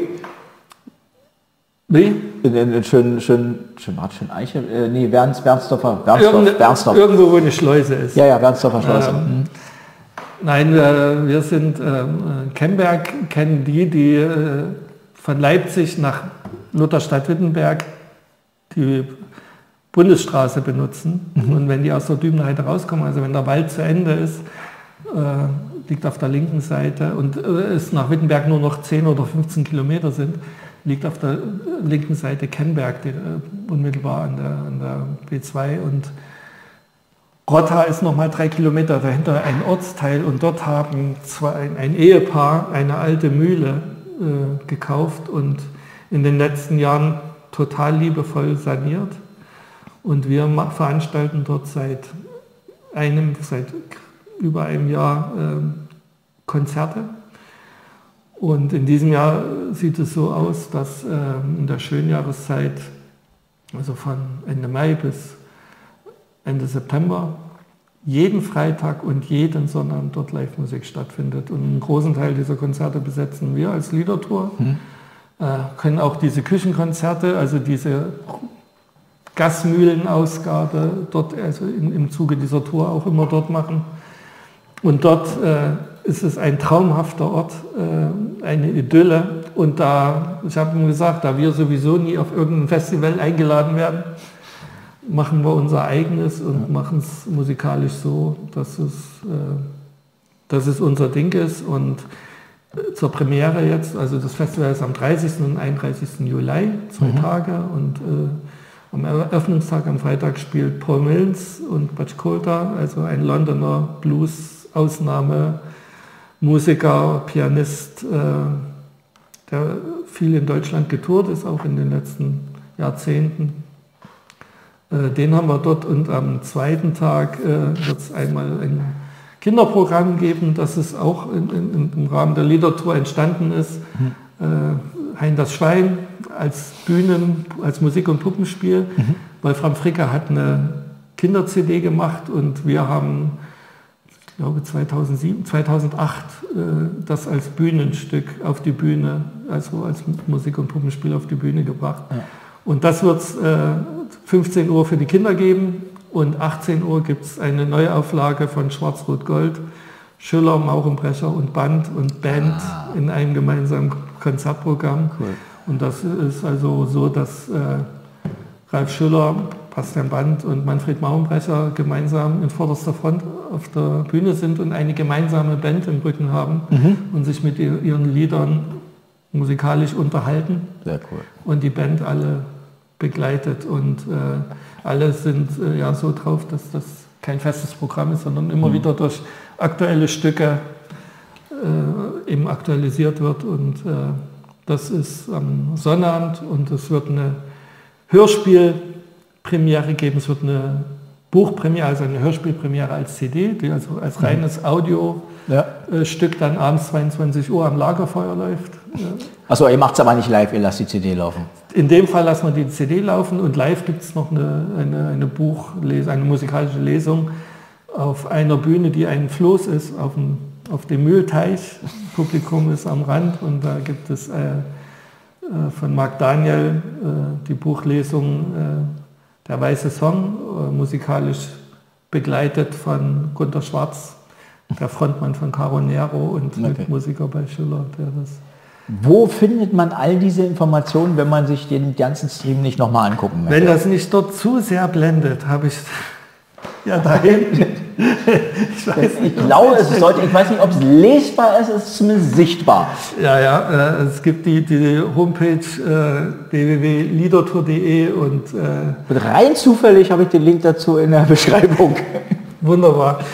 Äh, das ist, äh, da versuchen wir immer aktuell und äh, zu sein. Das gelingt nicht immer, weil ich nicht immer die Zeit habe und ähm, da, da mit Claudia dran zu bleiben. Aber ähm, die, die Liedertour Facebook-Seite wird täglich mit Informationen bestückt und das kann Ja, wenn ich das richtig verstanden habe, also auch mit, mit Erinnerungen irgendwie. Du bist dabei, so ein bisschen die Vergangenheit bei ja. der Gelegenheit aufzuarbeiten. Genau, wenn schon nichts zu tun ist, dann macht man sich die genau, Arbeit selber. die Corona-Zeit sinnvoll nutzen. Und jetzt hat man die Zeit mal und äh, unser privater Umzug hat dazu geführt, dass viele Dinge einem in die Hand gefallen sind, äh, die man in eine Kiste packen musste. Hm. Und äh, ja, und jetzt ist einfach die Gelegenheit gewesen, einfach mal ein paar Dinge Revue passieren zu lassen und äh, ja auch so ein Stück weit für den Kopf einzuordnen und, und auch sicher das eine oder andere auch so abzuschließen. Und äh, ja, ich finde es für können mich wir, selber spannend. Können wir in den nächsten Jahren mit den äh, Memoiren erster Teil rechnen? Ich musste oder ich bin gebeten worden, äh, ein Kapitel zu einem Musikbuch zu schreiben. Also eine, die Geschichte einer Leipziger Band. Äh, ah, ja. der, der Herausgeber hat äh, quasi Gastautoren gebeten, aus ihrer Sicht äh, was äh, zu schreiben. Und das ist das erste Mal, dass ich sowas gemacht habe. Ansonsten äh, ist schon schwierig genug für mich immer Konzertankündigungen und oder wenn ich mal gebeten werde, eine Rezension für jemanden zu schreiben, äh, das ist so ich, was von mühsam. Ich finde, es gibt nichts Peinvolleres als Pressetexte zu verfassen. Und es gibt nur eins, was peinvoller ist. Was? Sie zu lesen. Ach so. Ich glaube, peinlich ist, wenn man äh, den Pressetext über sich selber schreiben muss. Ja, ja. Ich muss ja oft über andere äh, das ist egal, ist eine schreiben und äh, äh, da bin ich äh, ein bisschen unbefangener. Aber hier ging es eben da, darum, äh, aus, aus persönlichem Erleben über, über eine Band zu schreiben. Und ähm, mir wurde jetzt gerade letzte mit, äh, Woche mitgeteilt, dass man von meinem Kapitel ein Drittel gestrichen hat. Es ist einfach zu lang geworden. Das ist wie jetzt beim Erzählen. Ja, das ist aber nicht unüblich bei irgendwelchen ja, Sachen, dass man da... Äh, was, äh, was die aber nicht wussten, ist, dass ich selber schon ein Drittel gestrichen hatte oder rausgenommen habe das zu weit so, führt. Was das jetzt ergibt im Ganzen, soll jemand anderes. Ich habe zu denen gesagt, also entweder sind die anderen faul gewesen, also es sollte irgendwie vergleichbar im Verhältnis sein. Mhm. Und gesagt, also entweder sind die anderen zu faul gewesen oder sie wissen einfach nicht mehr.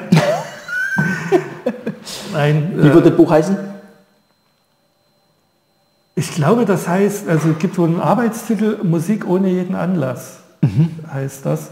Und es geht äh, um die Maria-König-Kapelle, die es, äh, glaube ich, 25 Jahre oder so gegeben hat hier in Leipzig. Mhm. Äh, war in den 90ern und noch 2000ern eine ziemlich hippe Partyband, die Covermucke ah. gemacht haben.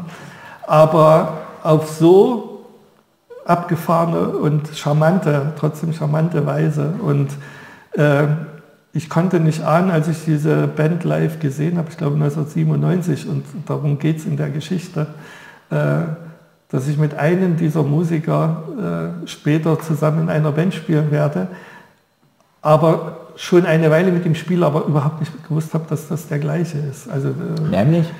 Ja, Gunter Schwarz, der Herausgeber. Ja. Und äh, diese Band löst sich organisiert auf. Geplant ist der 5. Juni.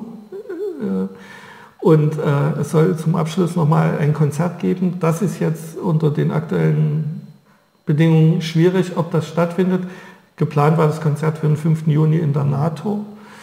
Äh, das wird unter den räumlichen Bedingungen eher nichts. Äh, ich spekuliere im Moment, ähm, dass die Stadt Leipzig äh, wieder äh, der offenen Szene eine große Open-Air-Bühne hinstellt, um für mhm. bestimmte Projekte die dann doch stattfinden zu lassen. Ja, und Air Das hat man im letzten Jahr toll gemacht.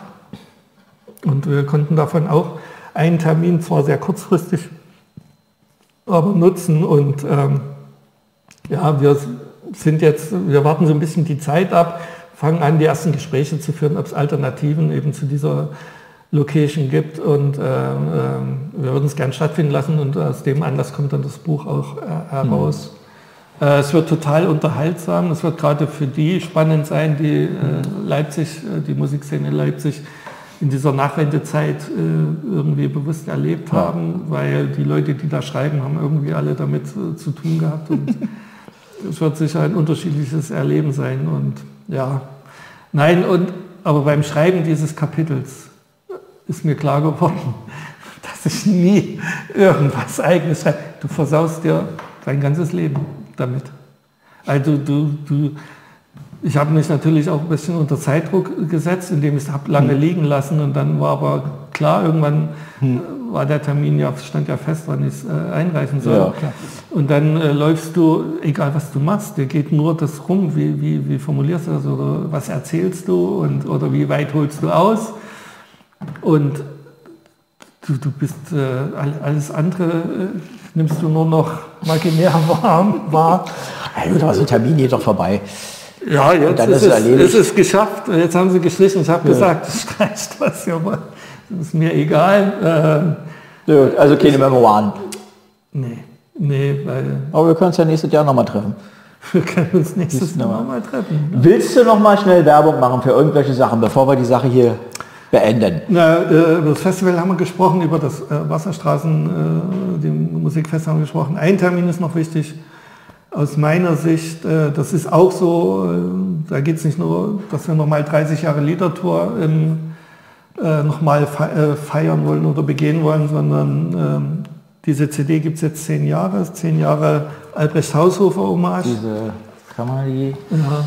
Ich und, ich habe jetzt halbwegs, ich habe jetzt genau hier nochmal Und der Hintergrund dieser CD ist ein Gedichtband, 75 Jahre Moabiter Sonette, denn darum geht es ja, mhm. um die Geschichte von Albrecht Haushofer, einem bürgerlichen im Widerstand, aber mit einer ganz ambivalenten Lebensgeschichte, der also eigentlich Teil des NS-Systems gewesen ist in, in, ziemlich hoher Position und äh, aber intellektuell und, und mit Gewissen war, dass er mhm. irgendwann äh, ja, sich ausgeklingt hat, sich dem bürgerlichen Widerstand äh, hinter Stauffenberg dazu gewandt hat und in seiner halbjährigen Haftzeit im Zellengefängnis äh, Moabit, äh, äh, Leerter Straße, hm. 80 Gedichte in Sonettform geschrieben hat in der Haftzeit, äh, wo er sein politisches und persönliches Leben Revue passieren lässt. Und gerade weil seine Biografie so spannend ist und die Gedichte als, als Sonett so ja,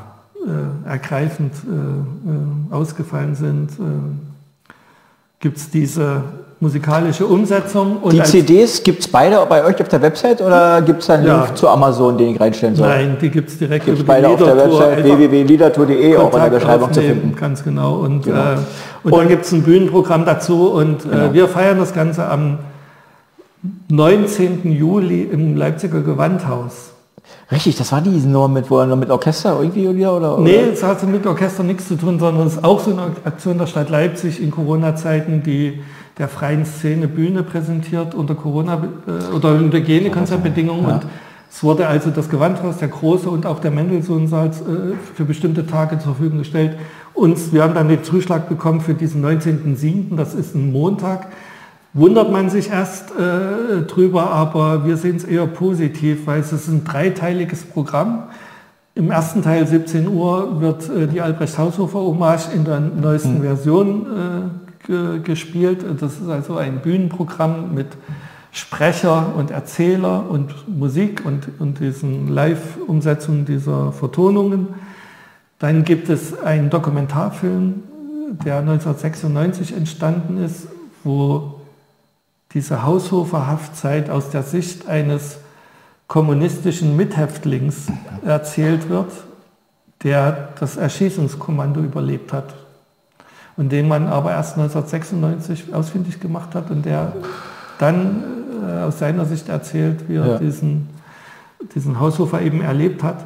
Und der dritte Teil ist ein großes Konzert äh, mit Gästen, äh, Lieder gegen das Vergessen, mhm. also wo ja, diese aktuellen politischen Strömungen, die man eben hier auch in Leipzig eben immer wieder hm. miterlebt, äh, die wir dann zu, zum Anlass nehmen und mit ganz vielen musikalischen Gästen also hm. ein Programm machen. Äh, da ist eben dabei Manfred Maurenbrecher, Danny Tschuk, Sebastian Kremer, äh, André Herzberg, Dirk Zöllner, Karl die Große, Sarah Lesch äh, äh, will auch äh, mhm. dabei sein, wenn sie nicht gerade auf, auf Tour sind. Die planen ja alle doch äh, für den ja, Sommer weiter. Dem ja weitergehen, ja. Bastian Band ist dabei, Ralf Schüller ist dabei, mhm. Äh, also ganz, ganz viele Musiker und es wird äh, kleine Akustik, also keine große mit großer Band, sondern kleine akustische Konstellationen, wo also auch die Leute miteinander hm. gegenseitig und zweistimmig oder mal mit einer zweiten Akustikgitarre. Also es geht eher um Vielfalt und Abwechslung und nicht um das große Ding. Es geht, ja, und wir, wir haben uns äh, bewusst für den Mendelssohn-Saal entschieden, der ist unter Hygienekonzeptbedingungen für 300, 299 Zuschauer hm. zugelassen und ja. Das Sag mal Datum. 19. Juli, 19. Montag, Gewandhaus zu Leipzig. Wunderbar. Wird es äh, irgendeine Filmaufnahme geben?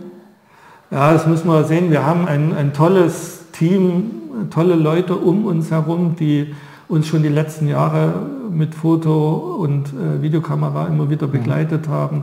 Kann ich auch mal einen Namen nennen, äh, Stali, Dirk Stahl oder ähm, ähm, Silke Kuppe ist, ist, ist dabei und, und ähm, auch aus Querfurt haben wir immer wieder Unterstützung äh, äh, in der Hinsicht.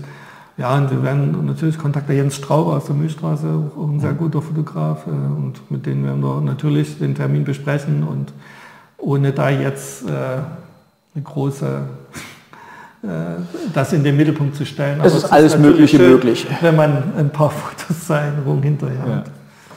Okay, Du hast heute nicht viel gesagt. Ich habe heute nicht viel gesagt, aber ich habe viel zu hören gekriegt. das ist auch schön. Ich danke, dass du äh, bereit warst, da die für, mit mir dieses Gespräch zu führen. Ich hoffe, es gab für die Leute, die zugeguckt haben, jede Menge Interessantes.